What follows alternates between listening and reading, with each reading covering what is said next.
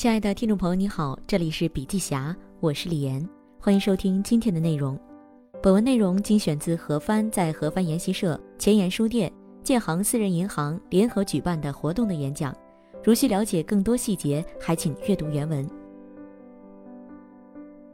二零二零年最重要的变化是新冠疫情，疫情对中国经济的影响远超预期。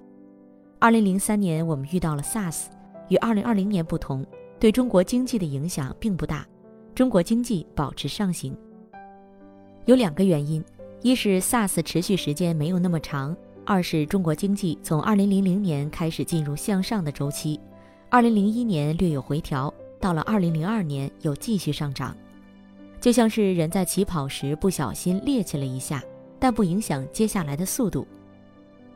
先看2020年的情况。制造业方面，前几年出现了制造业迁移现象，有一些工厂要到印度、越南、东南亚生产，但疫情证明东南亚国家根本承接不了这些外国大单，制造业实力和中国相比简直天上地下，于是制造业又在回迁中国。房地产方面，尽管“房住不炒”的政策非常严格，但2020年拯救中国经济命运的还是房地产。原来中国是靠投资驱动经济，经济不行的时候，基础设施要增长很快，但去年基础设施投资速度远远低于预期。为什么？因为过去基础设施投资很简单，大搞铁公鸡就行，但这一轮的投资方向是新基建。然而目前新基建真实应用的场景并没有建成，比如 5G，运营商面临的困境是如何从原来的 To C 的业务转向 To B 业务。接下来谈谈我对二零二一年中国宏观经济的预判。二零二零年下半年货币收紧了，尽管没有明确的说要加息，但是资金的拆借成本在悄悄上升了。二零二一年中央政府的债务同比大幅下降，总有人说中国地方政府的债务、银行的债务以及过往投资可能都会变成不良资产，这也是我今年想重点调研的问题。但目前初步调查结果显示，现实可能跟我们想的都很不一样。比如，我从几个交通专家那里了解到，现在高速公路修得非常疯狂，甚至是过度投资。偏远地界的高速公路修得非常好，却没有车流量。据了解，陕西高速公路集团要合并了，贵州茅台要补贴贵州高速公路，云南烟草更早在补贴高速公路。这样看来，债务问题会变成非常大的问题。在中国，解决头疼的办法很可能是靠脚。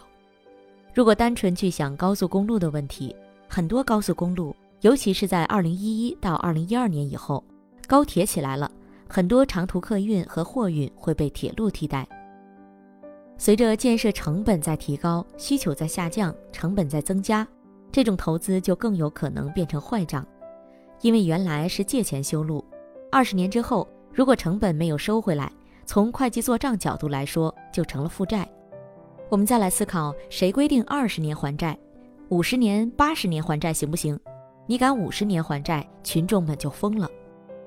现在高速公路收费的标准过高，使得高速公路使用效率下降，大家都愿意走国道和省道。如果把收费降低，延长还款周期，能提升使用效率。但高速公路获得收入的途径只有一条路吗？我们在深圳、上海，尤其是北京，看到很多高架桥。高架桥底下空旷的一大块地方用来干什么了？摆自行车、跳广场舞。货币政策在全球都是谜。二十世纪九十年代到二十一世纪初期，由于技术进步、全球化等原因，压低了通货膨胀。二零零零到二零零八年，全球化和技术进步放缓。为了刺激经济增长，更准确地说，为了避免出现一次危机，大量流动性被释放出来。现在没有出现通货膨胀的一个很重要的原因，就是这些水流到了资产池。原来财富逻辑发生了变化，现在怎么办？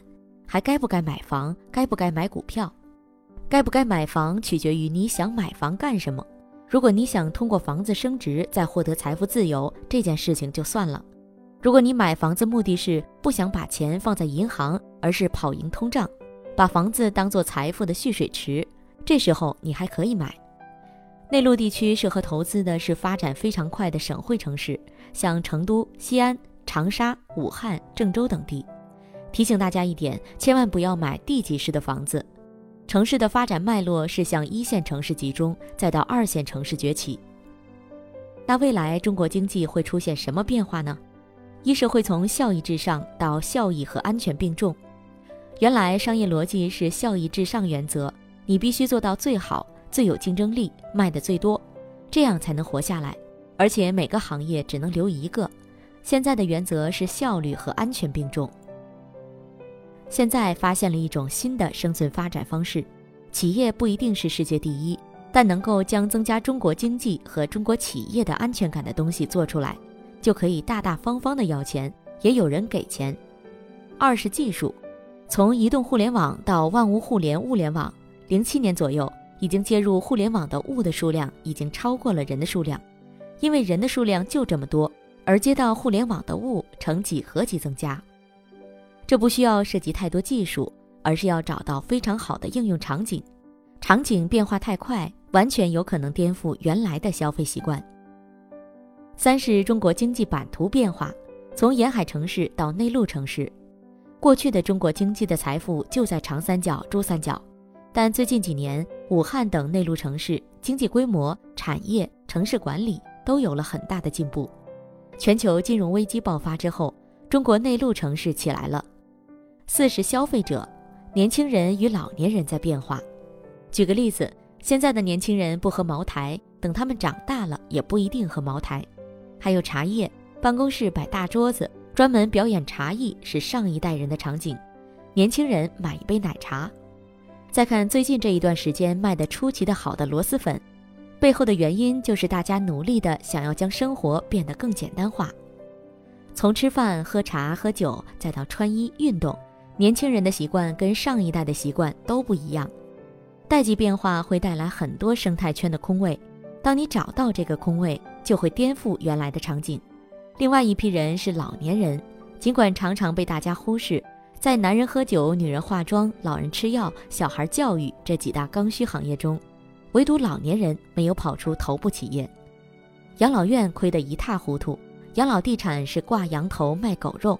因为大家都没有理解老年人如何做好老年人的生意，很简单，就是当你在他退休的第一天就陪伴在他身边，然后获得他的信任。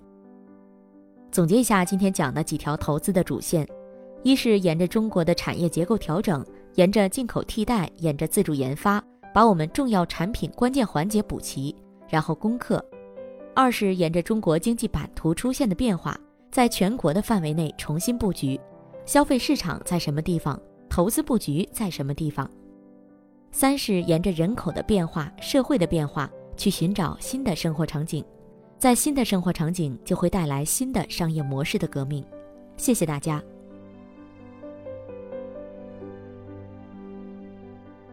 好了，今天的内容分享就到这里，感谢您的收听，亲爱的听众朋友，听了今天的分享，您有什么感受呢？您可以在评论区留言。有什么意见或建议，也可以告诉我们。同时，笔记侠分享在各大音频平台，喜马拉雅、懒人听书、蜻蜓、乐听、三十六课、荔枝等都有发布，搜索“笔记侠”即可关注。感谢您的支持。笔记侠商业合作包括深度专访、品牌传播、线下沙龙合作，请联系魏志尚，幺七六三幺八八幺九五七，幺七六三幺八八幺九五七。